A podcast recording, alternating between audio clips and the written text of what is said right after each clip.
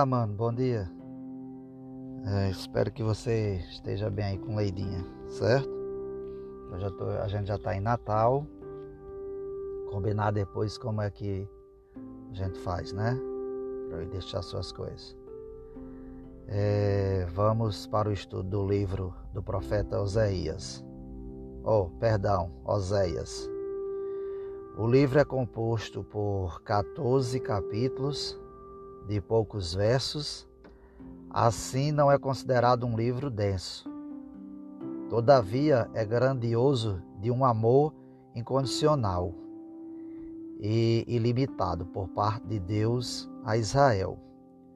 Como em muitos outros livros da Bíblia, Deus se apresenta como Deus vencedor das batalhas do povo de Israel e como Deus de justiça e de furor àqueles que desobedecem os seus mandamentos e leis. No livro de Oséias, o Senhor permite que Israel esteja sob o jugo do exército inimigo, mas ao mesmo tempo Deus conclama ao profeta Oséias a levar sua mensagem de admoestação ao povo de Israel e de Judá, período em que Israel vivia seu apogeu na economia porém estava imerso na apostasia. O desejo do Senhor é de que esses povos se arrependam dos pecados e larguem a prática de cultos ao, ao Deus Baal.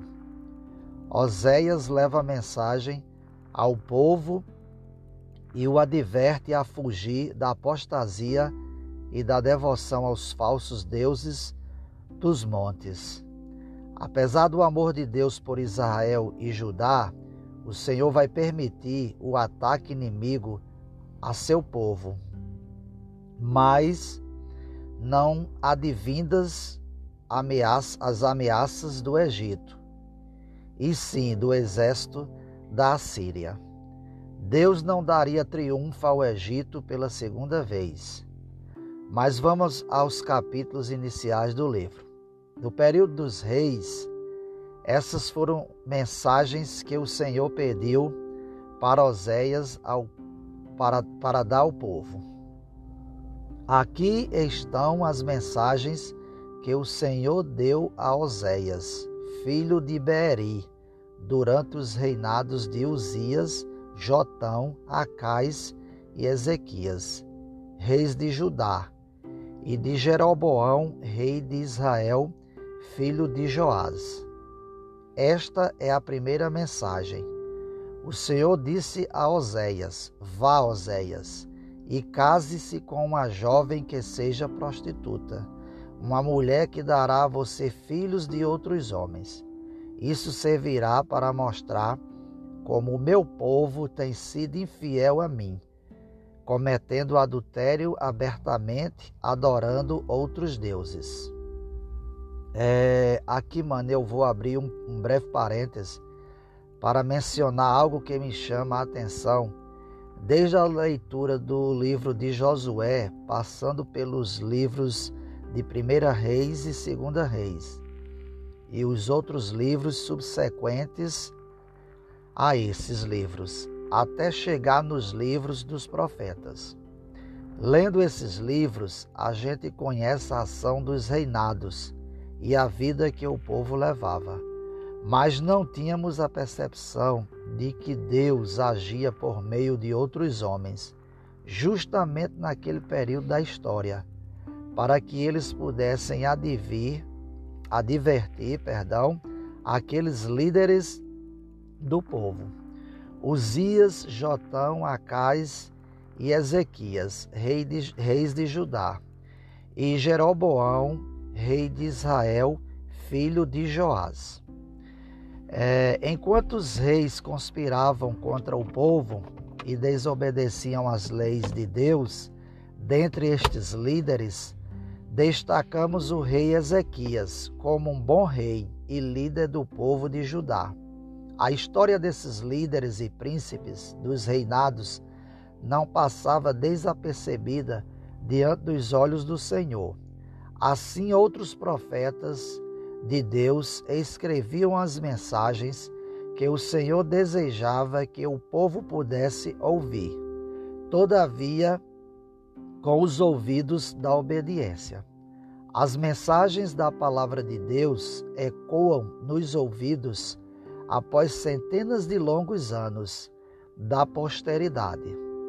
Deus nos convida e nos adverte a uma vida sem pecado, assim como advertiu Israel a reconciliação com o Senhor, para o cumprimento da promessa feita aos seus antepassados, Abraão, Isaque e Jacó. A Bíblia é um único livro que transcende todo o tempo. É o único, né? Livro que transcende todo o tempo. Ela é atemporal. Ela é o ontem, o hoje, o amanhã e o sempre. A Bíblia será lida para toda a eternidade e assim foi produzida para todo sempre. Ademais, a Bíblia aponta para o fato de que os livros dos profetas estão muito relacionados com a história de todos os livros que os antecedem. Parece que a leitura dos livros dos profetas dificilmente seria entendida caso nós não tivéssemos o conhecimento dos livros anteriores. Também falar o contrário é verdadeiro. Agora já imagino o entrelaçar entre o Antigo e o Novo Testamentos. Um livro comple completando o outro. É como a mão direita que precisa da esquerda para o auxílio de uma atividade. É como a tela de um quadro que precisa do pincel e do pintor para se transformar em obra de arte. É como uma canção que precisa da mais bela voz para ser cantada. Entre tantos outros exemplos de harmonia e de relação mútua. Se Deus é harmonia e perfeição, a obra de Suas palavras não poderia ser diferente. Assim é a Bíblia. Agora, falando do amor de Deus, este amor é diferente do amor humano Deus é o próprio amor, nós o resultado do amor de Deus. Falar de amor correspondido entre os humanos é fácil. Eu amo você e você me ama. Difícil é descrever uma situação de amor na qual o sujeito é infiel ou traído. Deus, em suas parábolas ou narrativas bíblicas, vai falar de forma que as pessoas entendam faz sempre referência ao seu amor pela igreja ou da infidelidade de sua igreja, como acontece nas relações entre os noivos e cônjuges. E por que Deus fala de forma simples? Por meio de parábola, parábolas ou comparações?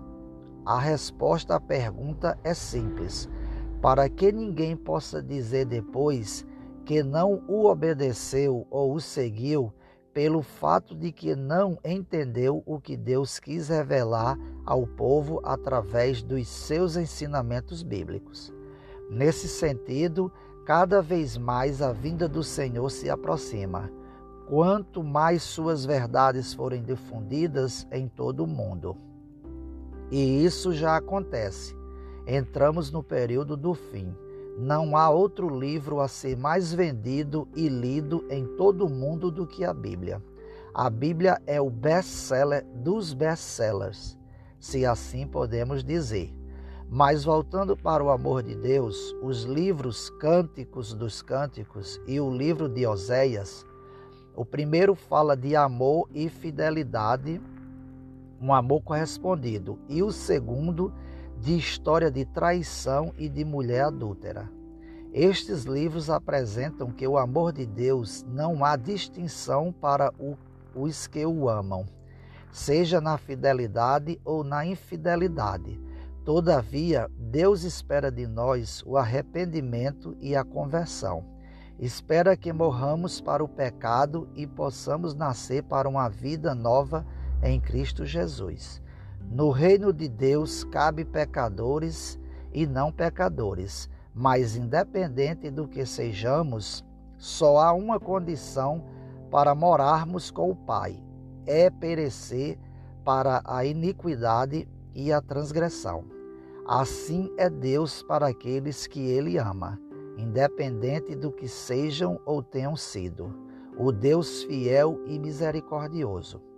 Assim como Deus pediu a Oséias para voltar à sua mulher adúltera, adúltera e não abandoná-la, ele, o Senhor, também receberá aqueles que voltam para ele, por meio do perdão e da conversão a Cristo Jesus. Agora já serão novas criaturas. É isso que o Senhor espera de nós todos os dias. Olha o que afirma o verso 8 do capítulo 14. Ó Efraim, fuja dos ídolos. Eu sou vivo e forte. Vou tomar conta de você. Eu sou como uma árvore que nunca perde suas folhas, e darei a você o meu fruto durante o ano todo. A minha misericórdia nunca falha. Que lindos versos, né, mano? Tratarei, mano, de uma forma geral na verdade, tratei né, de uma forma geral como vejo o livro e sua narrativa profética, mas você pode fazer, como, como sempre faz, a reflexão de versos que lhe chama a atenção no livro de Oséias. Para concluir, apenas vou mostrar um verso que me chamou a atenção, entre tantos outros. É, verso 8 do capítulo 10, que diz: Os altares dos ídolos de Aven, em Betel, onde Israel pecou, cairão. À sua volta vão crescer urtigas e espinhos, e os homens vão gritar para as montanhas: caiam em cima de nós, esmaguem-nos. Assim vai ser com a vinda de Jesus Cristo. Muitos que se perderam vão desejar que as pedras rolem sobre eles do que ver o fogo consumidor do furor do Senhor queimar sobre eles. Mas o lago de enxofre não consumirá os ímpios para sempre, como muitos pensam no inferno eterno para aqueles que não morreram em Cristo. A ira do Senhor será passageira, vai ser como um abrir e fechar de olhos, e dará lugar ao amor e à misericórdia de Deus, os quais existem desde a eternidade. Amém, mano. Um abraço em Leidinha, outro abraço em você. É, feliz sábado.